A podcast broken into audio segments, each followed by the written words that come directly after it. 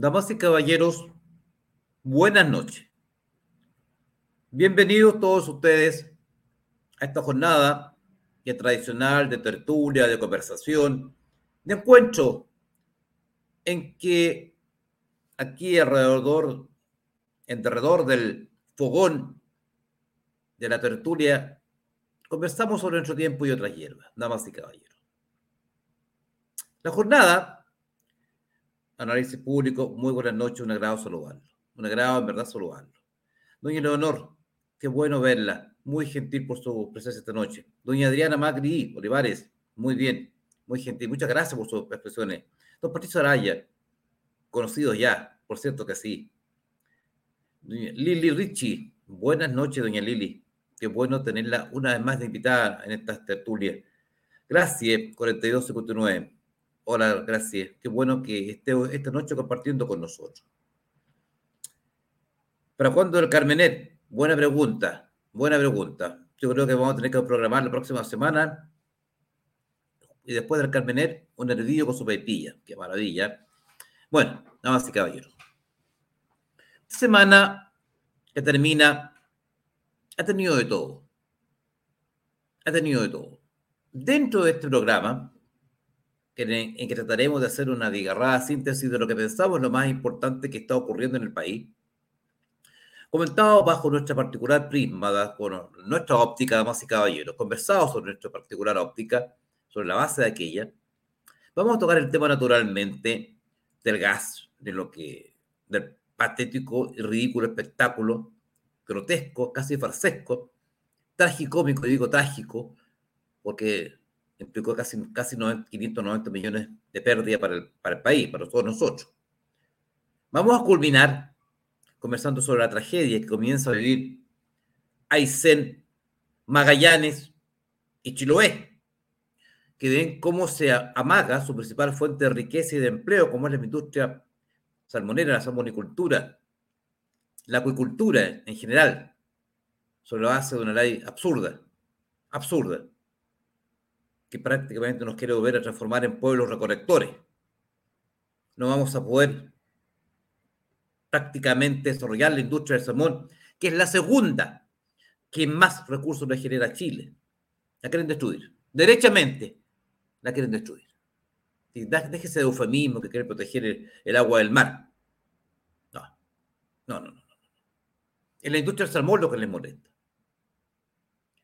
Pero vamos a partir Vamos a partir con un testimonio, damas y caballeros, simplemente estremecedor. Desde ya, quiero agradecer por anticipado, por anticipado al canal amigo Edición, que nos compartió unas imágenes que ilustran, a juicio del equipo del Petasum, de forma totalmente nítida, preclara, contundente, absolutamente potente, de una manera descarnada, lo que está ocurriendo en la Araucanía. Lo hemos conversado mil veces. Lo hemos conversado mil veces. Pero siempre hay, siempre existe, a pesar de que creemos que no es posible, siempre existe la posibilidad de sorprendernos. Vamos a ver una entrevista a una mujer trabajadora, a una mujer sufriente, como muchas mujeres de este país, que se construyó, que se construyó a puño y esfuerzo. A puño y esfuerzo. Una mujer entera que sufrió golpes de la vida.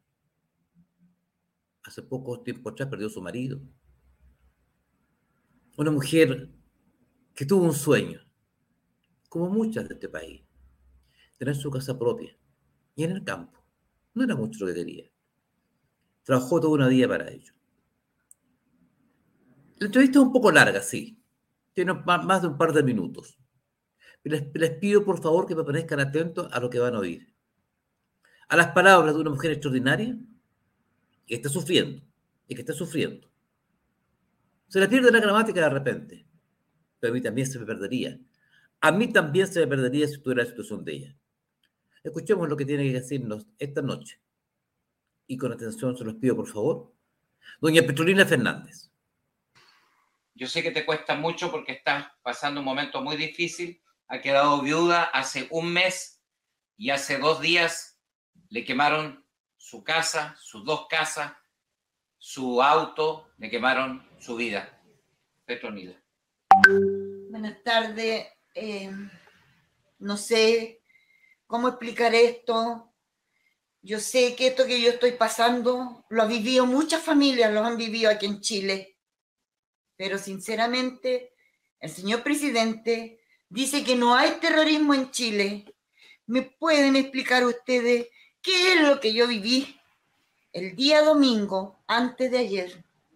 Estando yo teniendo el esfuerzo de toda una vida, trabajé 46 años en el Servicio Nacional de Salud de Victoria Quería vivir, mi sueño de toda la vida era tener un campo y vivir mi vida allá. Tenía una casa hermosa, con todas las comodidades. Yo me levantaba en la mañana y miraba, miraba el río, miraba los campos verdes, hermoso todo, hermoso. Viví hartos años, muy lindos, cumplí ese sueño y de la noche a la mañana me matan completamente a mí. Yo no sé qué más tendré que pasar, Dios mío. Hace seis meses se me murió un hijo de 42 años. Un mes y medio se murió mi marido de un infarto. Él andaba sembrando, se murió de un infarto. Este domingo, como cerca a las 4 de la tarde, viví algo de terror. Algo de terror. Llegaron no puedo decir cuántos andaban, pero era algo, pero impactante. Yo pensé que era mi vecino que tenía una camioneta blanca. Cuando vimos llegar la camioneta, yo me paro alegre a esperar a mis vecinos.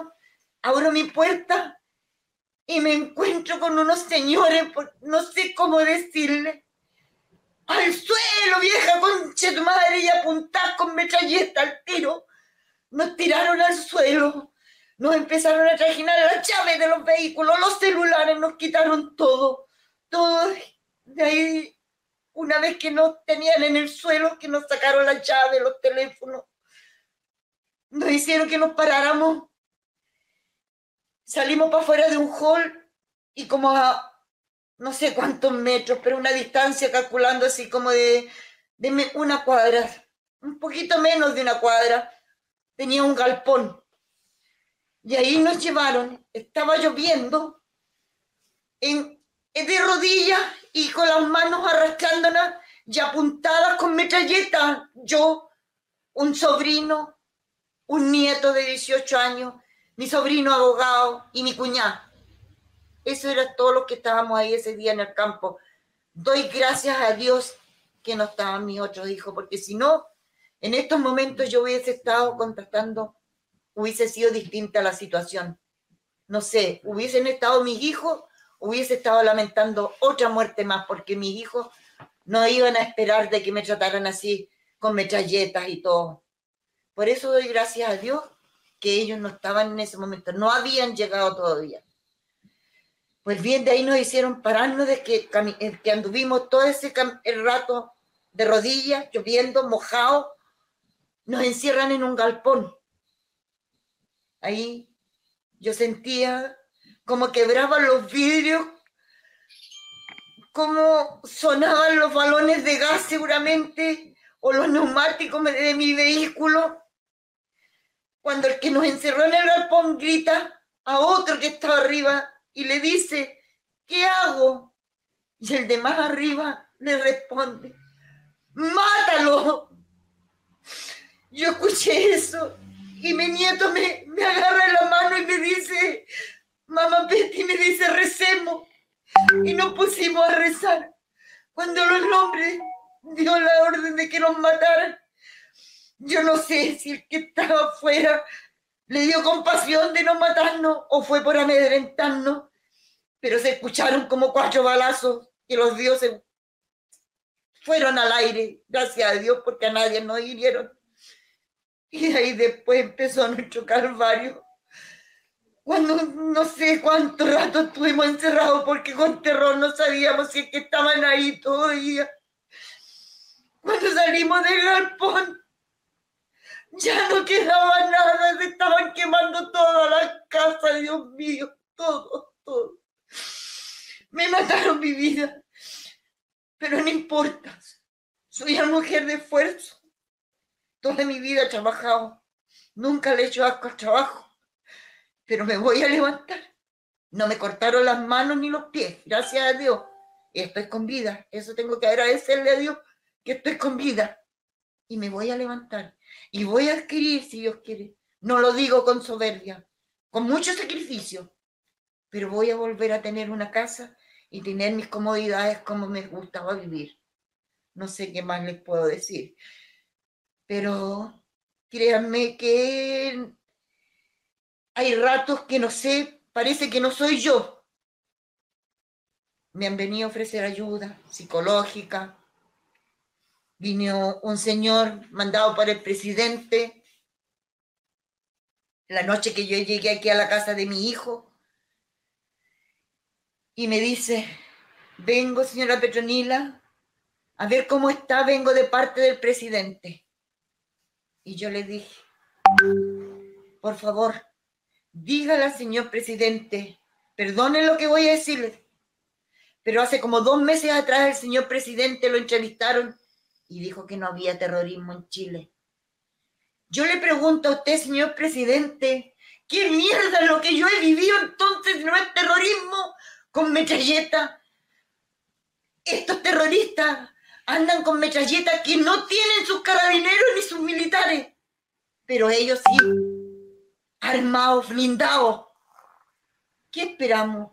Yo conocí un Chile lindo, un Chile hermoso. Yo toda mi, mi vida pasé una infancia feliz junto a mis hijos, junto a mis padres. Fui feliz todo el tiempo, cuando Chile era Chile, porque ahora no, desconozco este Chile que hay. Perdónenme si soy grosera, pero es tanta la rabia, tanta la impotencia que tengo. Pero como digo, doy gracias a Dios que estoy viva. Muchas gracias. Amigos, es, eh, es fuerte.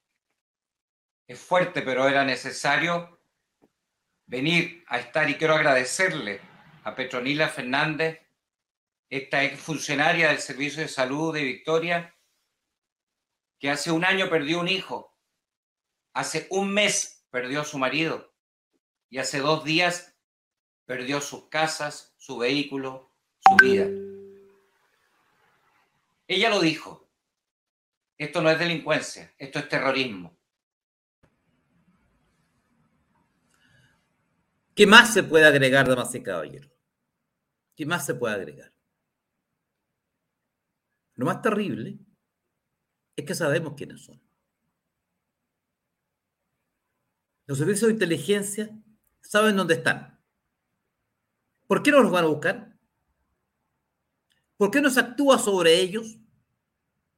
Así como ellos están tranquilamente en sus casas y van a matar, van a matar, a robar, a quemar, tranquilamente. Y vuelven tranquilamente a sus casas, con la certeza de que no van a ser detenidos. Tranquilamente impunemente, destruyendo la vida de mujeres como Petronila. ¿A quién le hace daño una mujer como Petronila? ¿A quién le puede hacer daño una mujer así? Y todos sabemos quiénes son. Y también en la moneda también lo saben. También lo saben. ¿Por qué las Fuerzas Armadas no pueden actuar frente a un terrorismo flagrante, manifiesto y evidente. Aquí no cabe ninguna duda. ¿Cómo van a decir que esto es violencia rural? Me van a decir que esto es un simple acto de delincuencia. Sujetos con ametralladora quemándole su casa a esta, a esta señora. Por el gusto de hacerlo, destruyéndole su vida. Por el gusto, no la conocían. Por el placer de hacerlo. Y nos van a decir a nosotros, a ustedes, a mí, que esto es simple violencia rural. ¿Ustedes creen que esto es delincuencia común? Todos sabemos que no. Todos sabemos que no es así. Todos, sin excepción. Pero ¿qué pasa? Muy simple. No existe la voluntad para actuar. Las Fuerzas Armadas tienen la capacidad para neutralizar esto. Por supuesto que la tienen. Tienen la capacidad, el entrenamiento y los medios. El Estado tiene los medios de la fuerza legítima para enfrentar la fuerza del terrorismo. Lo que no tiene es la decisión para hacerlo. ¿Qué estamos esperando? ¿Qué estamos esperando? Qué terrible. Así es, gracias. No tiene la decisión. No le importa, no le interesa. Se queda simplemente en el discurso barato, la autoridad, y en el fondo, damas y caballeros, como vamos a... Em, ¿Por qué no los van a buscar? Me encantaría saberlo. Está todo para irlos a buscar. ¿Ustedes creen, amigos míos del Petazo, que esta noche me acompañan en este canal de YouTube? ¿Ustedes creen, por, cierto, compartiendo estas imágenes, que jamás van a ver en televisión abierta? Jamás las van a ver en televisión abierta. Por eso tan mi agradecimiento a los amigos de Concedición. ¿Ustedes creen, damas y caballeros, que nuestras Fuerzas Armadas no saben quiénes son? ¿Ustedes creen que nuestras, nuestras Fuerzas Armadas no tienen la capacidad para neutralizar a estos terroristas? Por supuesto que la poseen. ¿Por qué no lo hacen? Porque el que tiene que dar la orden para que ello ocurra no se atreve. Tal vez porque no quiere. No lo sabemos. No lo sabemos. A tanto llega el descaro, la indolencia, la desfachatez que un ministro de Estado, el señor George Jackson, en su oficina, al lado, junto a la bandera chilena, luce, ahí está, la bandera de la CAM. Esa es la oficina, es la oficina del ministro de las Express, el ex ministro de las Express, don Giorgio Jackson. Ahí lo tienen ustedes. El ex ministro de las Express, don Giorgio Jackson, hoy día de Desarrollo Social, amigo personal, directo amigo, tal vez el hombre más cercano a su excelencia, el presidente de la República, don Gabriel Boric. Bueno, ahí lo tenemos, damas y caballeros. Luciendo en su oficina, su oficina pública, ministro de Estado, una bandera de la CAM. ¿Ustedes qué creen, damas y caballeros? ¿Qué podría pensar, qué podría esperar Petronila? ¿Qué podría esperar Petronila de este ministro? que en su despacho ministerial luce la bandera de la CAM. ¿Qué le podría decir él a Petronila, a quien le acaban de quemar su casa? ¿Qué le podría decir? ¿Qué puede esperar? ¿Qué puede esperar ella de un ministro de esa característica? ¿De un gobierno que luce en los despachos ministeriales? En los despachos ministeriales, le reitero, la bandera de la CAM. ¿Qué puede pasar? Estamos describiendo una situación aislada, no, damas y caballeros. Una situación que se produce a diario, a diario.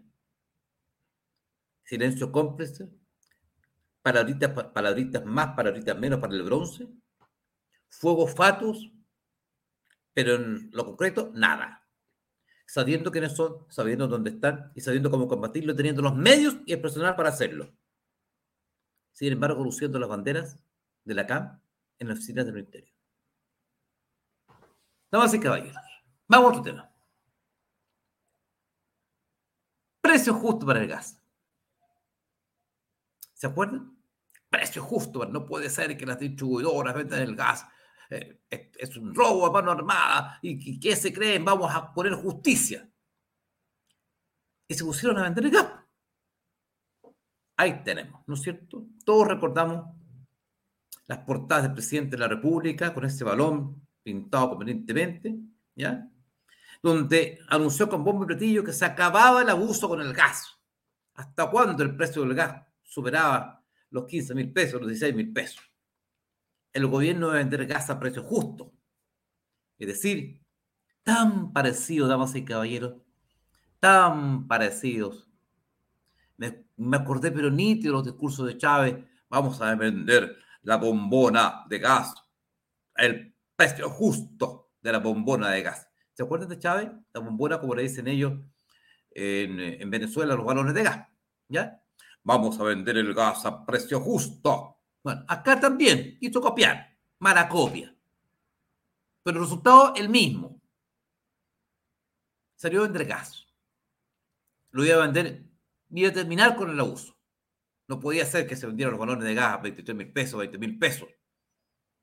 Se salieron a vender. ¿Cuánto le costó a ENAP cada balón de gas? Es decir, ¿cuánto nos costó a cada chileno cada uno de los balones de gas que se vendieron a 15 mil pesos? ¿Cuánto nos costó a nosotros?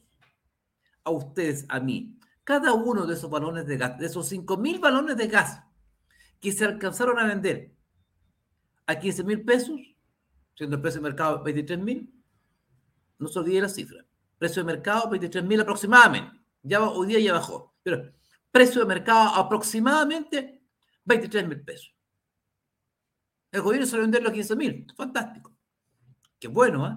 Salvo un pequeño detalle. ¿Saben cuánto le costó en app? 117 mil pesos por cada balón 117 mil pesos, 117 mil pesos por cada balón que se a vender a 15 mil. ¿Qué les parece? 117 mil pesos por cada balón que se a vender a 15 mil. ¿Por qué dirán ustedes la diferencia? Muy simple. Porque no poseían la infraestructura para distribuir gas en forma minorista al consumidor porque no se dedica a eso. No tienen expertise los medios, los medios de almacenaje, el transporte, la logística para entregar. Que no es llegar y decir voy a poner gas a, a precio justo. Hay que tener, por ejemplo, lugares de almacenaje, puntos de venta, transporte, para hacer las entregas, funcionarios porque se dedican a eso.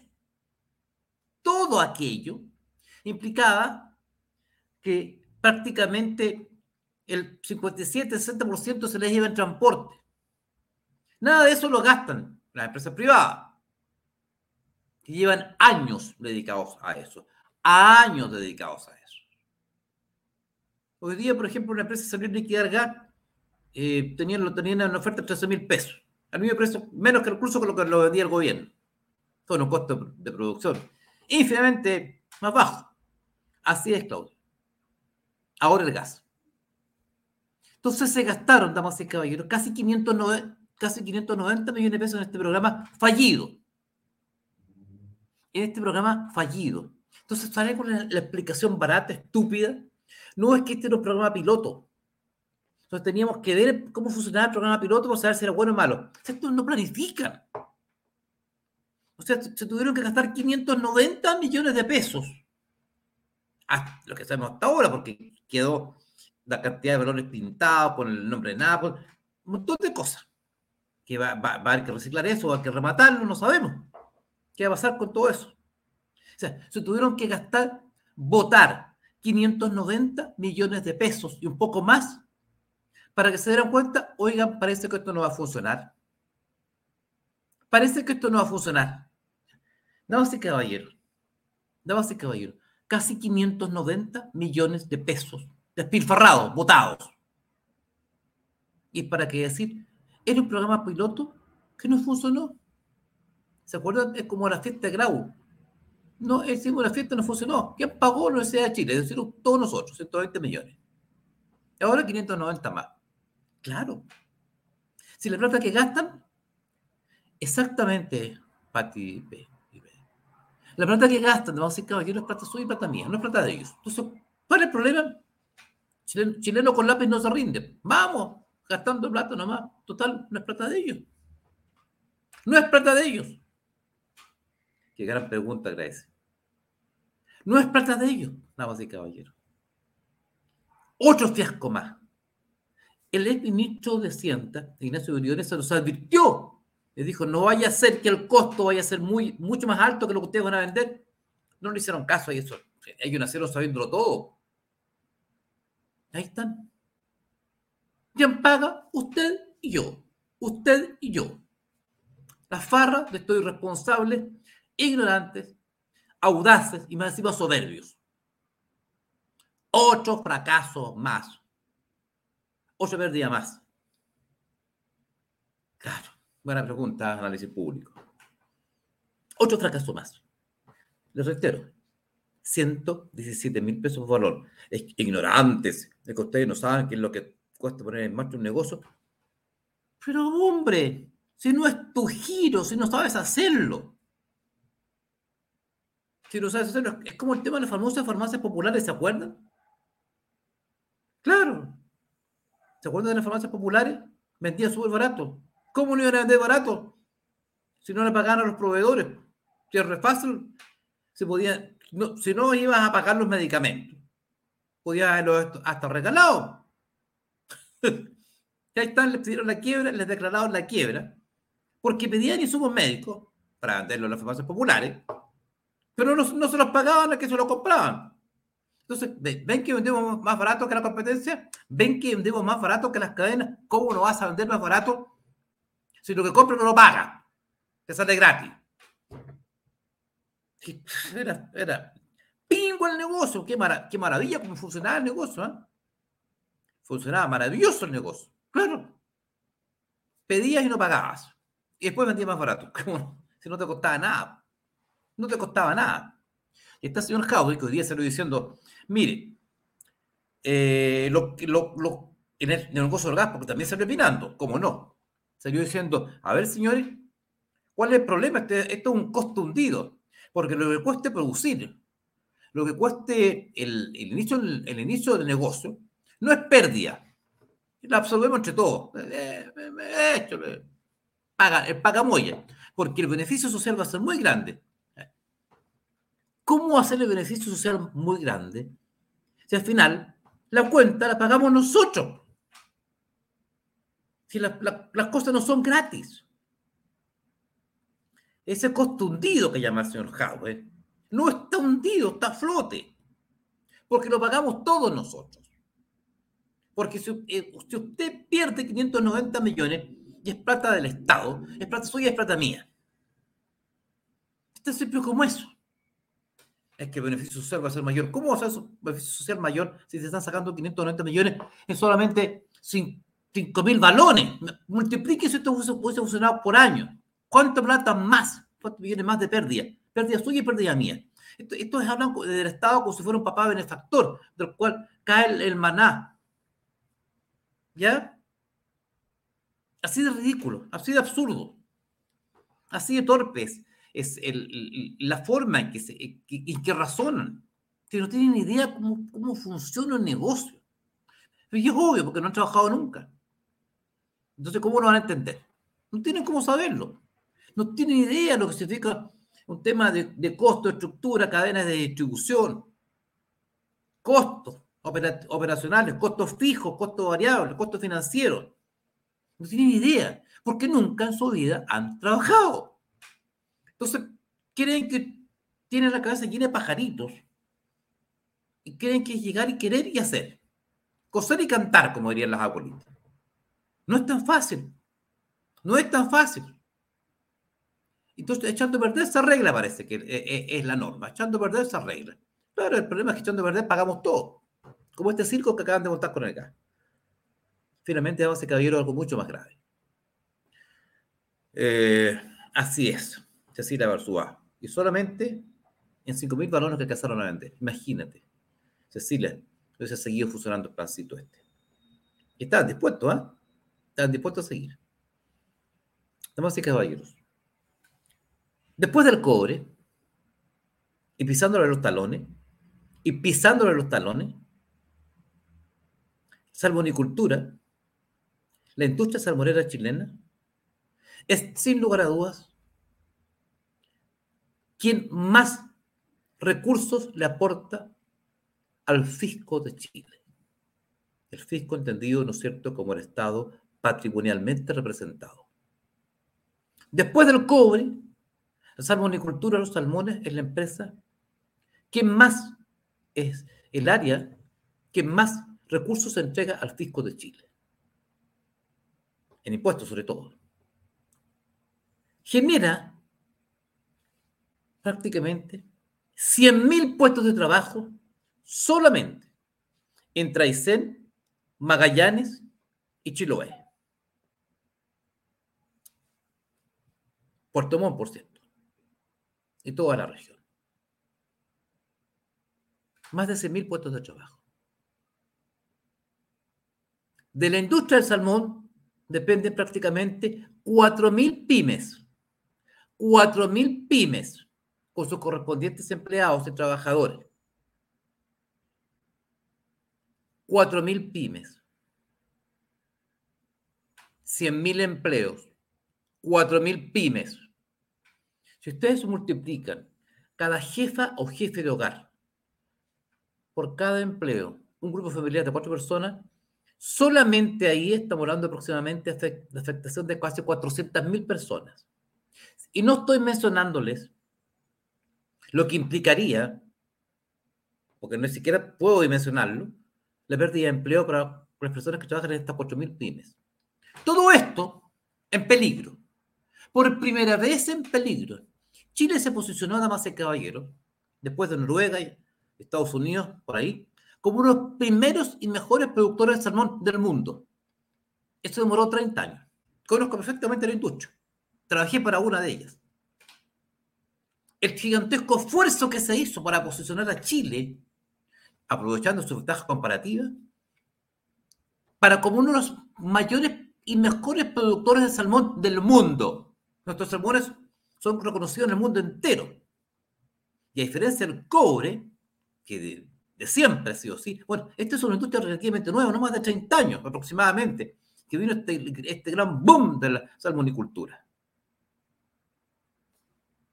ha generado fuente inmensa de, riqueza para los habitantes de Chiloé, Puerto Montt, Aysén y Magallanes. Y ahora viene este caballero, excelencia, a través de su ministra de Medio Ambiente, y nos dice, se crea el servicio de la biodiversidad, servicio biodiversidad, medio ambiente, de la biodiversidad que entre otras cosas, ya esta nueva ley sobre biodiversidad, entre otras cosas, por ejemplo, establece que ya no se pueden crear nuevas concesiones marinas para seguir haciendo crecer esta industria. Esta industria que fuente de riqueza, no. Se paralizan. No más, no más nuevas concesiones. No más nuevas concesiones. No más. Entonces la industria no va a poder seguir creciendo. Se, paraliza la industria del salmón, porque no puede seguir creciendo. Solamente van a seguir subsistiendo las concesiones marítimas que hay. No más concesiones. No, no más. Pero, ¿y, qué hacemos con la industria que, iba aflorando después del tiempo de estos dos años terribles de pandemia? Que la industria estuvo muy deprimida. Se está recuperando la industria chilena. ¡Pum! Nada nada. ¿Saben lo que voy a explicar? Bueno, antes de sacar algunas cuentas, hablarles de, de, nuestro, de nuestra propia pyme con el director. Aquí está nuestro tazón Petasum. Eh, la luz me molesta un poco ahí, no sé si lo pueden. Ahí, claro. Eh, este es un tazón que hemos elaborado, eh, lo adquirimos a través de una colaboradora que, con el que lo hacemos. por 5 mil pesos más gastos de envío, ustedes nos pueden colaborar porque la próxima semana probablemente tenemos programados viajes al norte, para ver, porque no nos vamos a olvidar al norte. y vamos a, naturalmente, con lo que les estoy contando, vamos a dejar también a Puerto Montt, vamos a estar en Chiloé, vamos a estar en Magallanes, porque vamos a ser presentes en el lugar. Vamos a estar en todos los lugares, en todos los lugares, en todos los lugares, donde se requiere la presencia de donde nosotros entendamos que podemos aportar, vamos a estar. Ustedes saben que nosotros no nos conformamos con estar solamente frente a una cámara, no, vamos a los lugares. Damas y caballeros, damas y caballeros. Este, este, nuevo servicio, vean el artículo 158 nomás, ¿qué va, a implicar si usted paraliza el otorgamiento de nuevas concesiones? La industria no puede seguir creciendo. Si usted es empresa y para crecer, eh, muchas gracias, Patti, muchas gracias. Si usted es empresa y para crecer, es decir, para, entre otras cosas, para ganar más dinero, lo que no tiene nada de malo. Eh, hoy día es pecado. Hoy día es pecado ganar dinero. Esforzarse, trabajar, arriesgarse, poner capital y ganar dinero es pecado. Ya sabemos que para la administración actual eso es pecado. Eso es capitalismo puro, salvaje, terrible, horroroso, explotadores. Pero para crecer, naturalmente, si se, perdón, si se crece, va a implicar más empleo, ¿no es cierto? ¿Más empleo para quién? Para la gente de Chiloé, para la gente de Magallanes, para la gente de Puerto Montt, para la gente de Aysén que hoy en día esa es la principal fuente de trabajo riqueza que tienen. Fueron zonas históricamente deprimidas, hasta que llegó la industria del salmón. Bueno, para generar riqueza, más riqueza, y, en consecuencia otorgar más trabajo, más fuentes de ingreso y mejorar la calidad de vida de todos los chilenos de esa zona, le reitero, más de 100.000 empleos, se requieren créditos, plata, ¿quién pide la plata? ¿A quién se le pide plata? Al banco, a los bancos. ¿Y los bancos contra quién prestan? A le prestan a una industria que está creciendo, porque naturalmente tienen que prestar el dinero de sus ahorrantes. Y no se lo van a prestar a aquel que no crece. Aquí tiene una, una concesión de agricultura que yo sé que va a terminar en cinco años más, seis años más, y que no se la van a renovar, porque la nueva ley así lo dice. Solamente continuarán subsistiendo las concesiones que están vigentes. No más. ¿Qué pasa cuando tengo, yo tenga que renovar la concesión? No, no hará más, no, no hará nueva concesión. ¿Ustedes creen que se van a poder negociar, obtener nuevos créditos para seguir haciendo crecer la empresa o para desarrollar la empresa? No, no, no. Se acabó. Yo banco no le, voy a prestar plata a una empresa que sé que cuya concesión termina 10 años más. Me está pidiendo plata 25, 30 años. No le voy a prestar. Ni tonto, porque sé que en cinco y más se acaba la, se acaba la concesión. Y la nueva ley dice que no me lo van a renovar. No se la van a renovar. ¿Por qué me va a pagar este caballero? No le presto más plata. Caput la industria.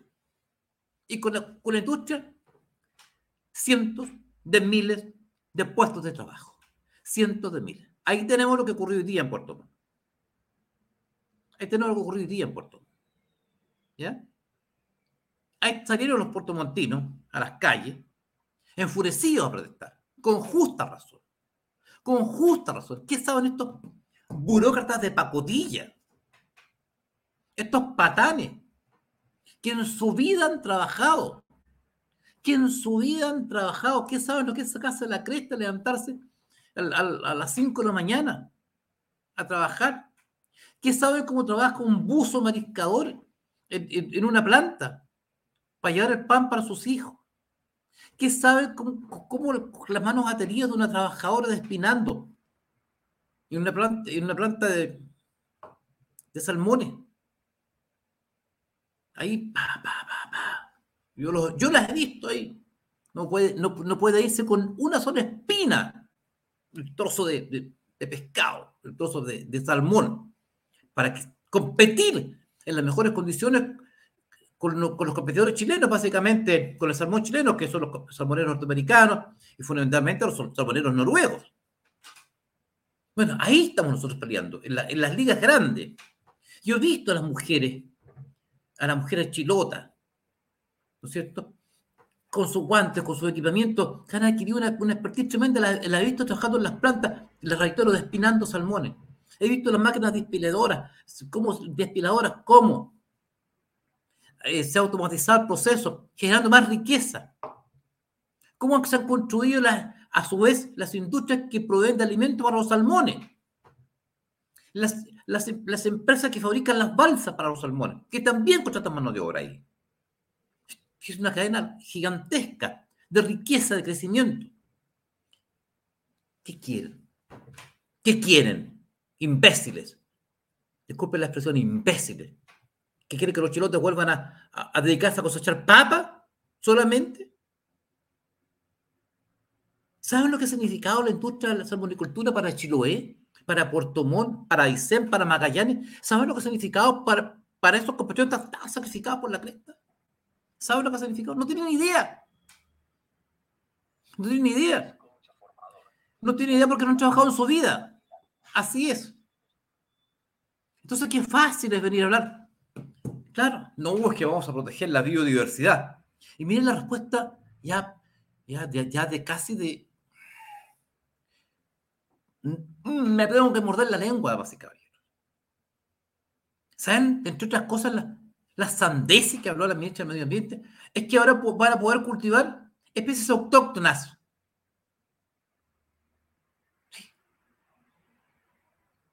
Pero si los japoneses, que son los clientes, nos piden salmón, Estados Unidos nos pide salmón,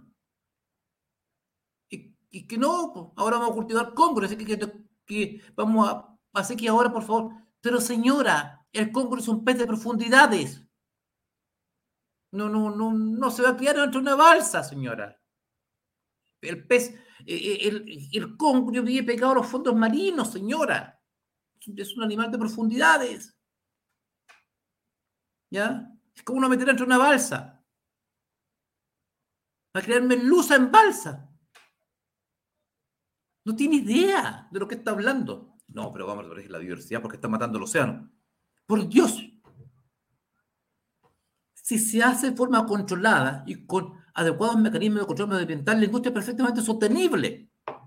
Si las presas salmoneras, precisamente, son las que más se preocupan de que no se produzca la eutrificación de las aguas, porque entonces eso mata a la industria, porque entonces el pez no puede vivir porque se le acaba el oxígeno del agua y muere. Entonces, la propia industria se preocupa de que eso no se, no, se, genere. La propia industria se preocupa de que sus centros de cultivo no haya contaminación o la menor contaminación posible, porque si no, eso conspira contra sus propios intereses. Y las, los grandes eh, eh, importadores de salmón del mundo que compran el salmón chileno, famoso en todo el planeta, no lo comprarían si no se produjera en condiciones de estricto respeto medioambiental. Por eso la industria chilena de salmón tiene tanto prestigio. No, no, no, no, no, hay que venir a destruir. Ah, no, no, no, no, no, no. Más concesiones, se acabaron.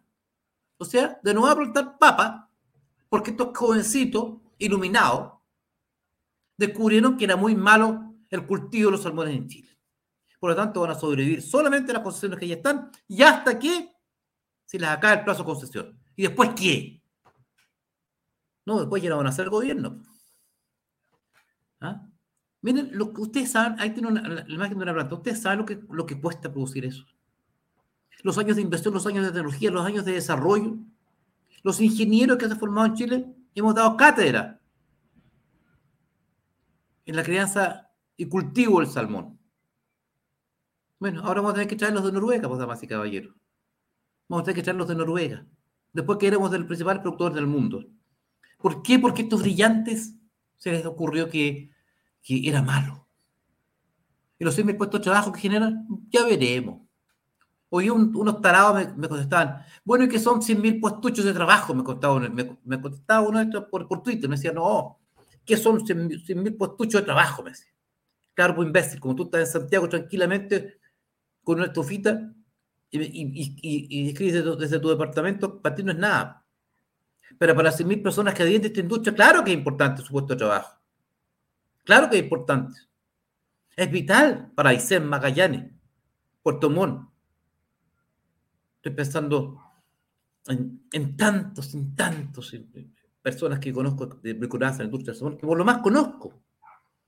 Porque sé cómo se desarrolló esta industria, porque estuve en Chonchi, estuve en varias empresas salmoneras, viendo cómo se hace este trabajo, cómo han crecido, cómo se han desarrollado.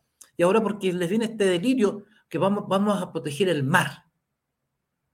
Está bien, pues si nadie no quiere proteger el mar, y, con ello termino, no quiero radiarlo. Entiendan, ahí tenemos, Hay, esas mujeres están, son mujeres, son trabajadoras, son madres, son chilotas, están despinando, están despinando y trozando eh, salmón. Cada una de esas mujeres es un sueldo, un sueldo que alimenta a sus hijos, que contribuyen a sus hogares, sus jefas de hogar. ¿Dónde? ¿Dónde van a conseguir trabajo ahora si se termina el industria de salmón? ¿Dónde? Con, ese, con el dinero que ellas producen, que, que, obtienen por su, trabajo, se desarrollan, crecen, alimentan a su familia. La mayoría de las personas que están ahí son mujeres. Ahí tenemos buzos, ¿no es cierto? Que, que son, eh, suelen estar muy bien pagados. Y como tiene que ser, no tanto como deberían hacerlo, pero tienen un sueldo. ¿A dónde los vas a mandar a trabajar ahora? Si terminas con esto, si terminas con esta industria. ¿Se dan cuenta, damas y caballeros, de lo que estamos hablando? ¿Se dan cuenta de la monstruosidad de lo que está ocurriendo? ¿Se dan cuenta que no han sacado ninguna cuenta? Valga la redundancia, no han sacado ninguna cuenta. ¿Por qué no saben sacar cuenta? Porque solamente saben del discurso barato, la retórica, el discurso emocional que llega a su auditorio, que, ellos, que ellos quieren escuchar. Tragedia. Me cansé.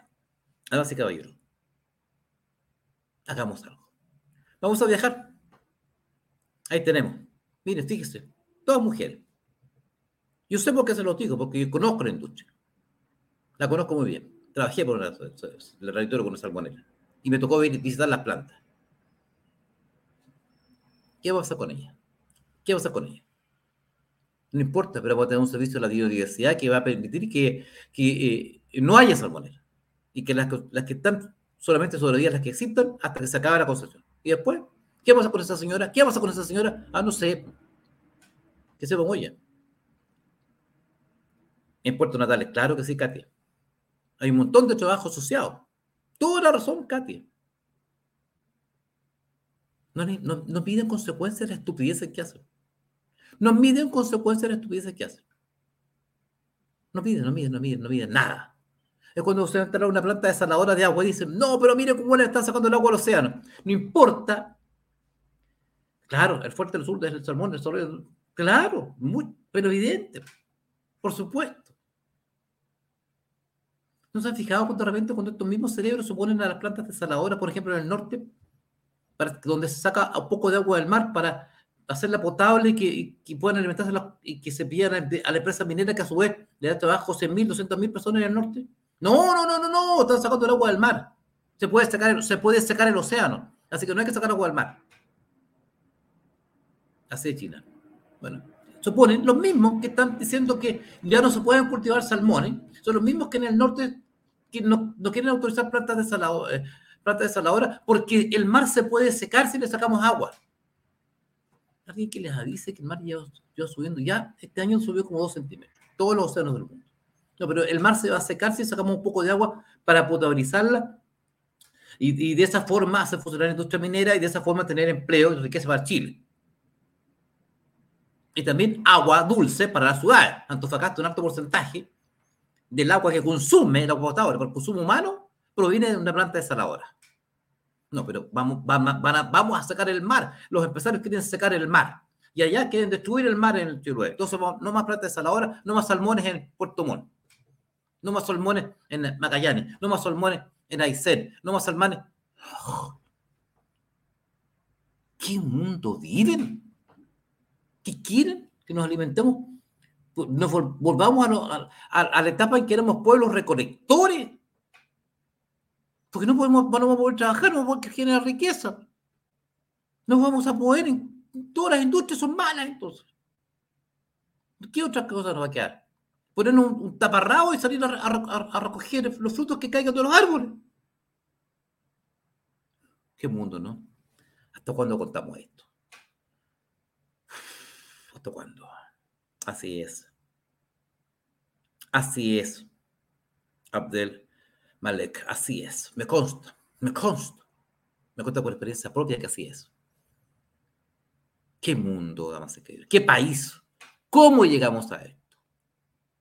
¿Qué hicimos para caer en esto? En fin, se lo expongo porque vamos a dejar allá. Vamos a estar, vamos a tener el tiempo para viajar, para estar allá, gracias a la colaboración de ustedes que nos colaboran con el canal, que nos compran nuestros tazones. Vamos a viajar, vamos a hacer el esfuerzo. Estábamos hablando con el director un poquito antes de empezar el programa. Vamos a hablar con los periodistas mañana, sábado, reunión en la mañana. Estamos todos citados en el equipo de Petazón para ver cómo, cómo financiamos el viaje, cómo llegamos allá, cómo logramos posicionarnos en el lugar. Y próxima semana de nuevo también al norte a, a ver el tema de la delincuencia. No paramos, no paramos pero lo hacemos contentos. lo hacemos con fe, con tranquilidad. La paz que nos inunda es saber que estamos haciendo lo correcto, luchando por aquello que creemos y por aquello que tanto amamos. Chile. Por siempre Chile. Damas y caballeros, culmina una nueva edición del Petazul. A quienes nos acompañaron esta noche, muchas gracias por habernos distinguido con su audiencia. Si Dios no pone otra cosa, será hasta la próxima oportunidad. Muy, muy buenas noches.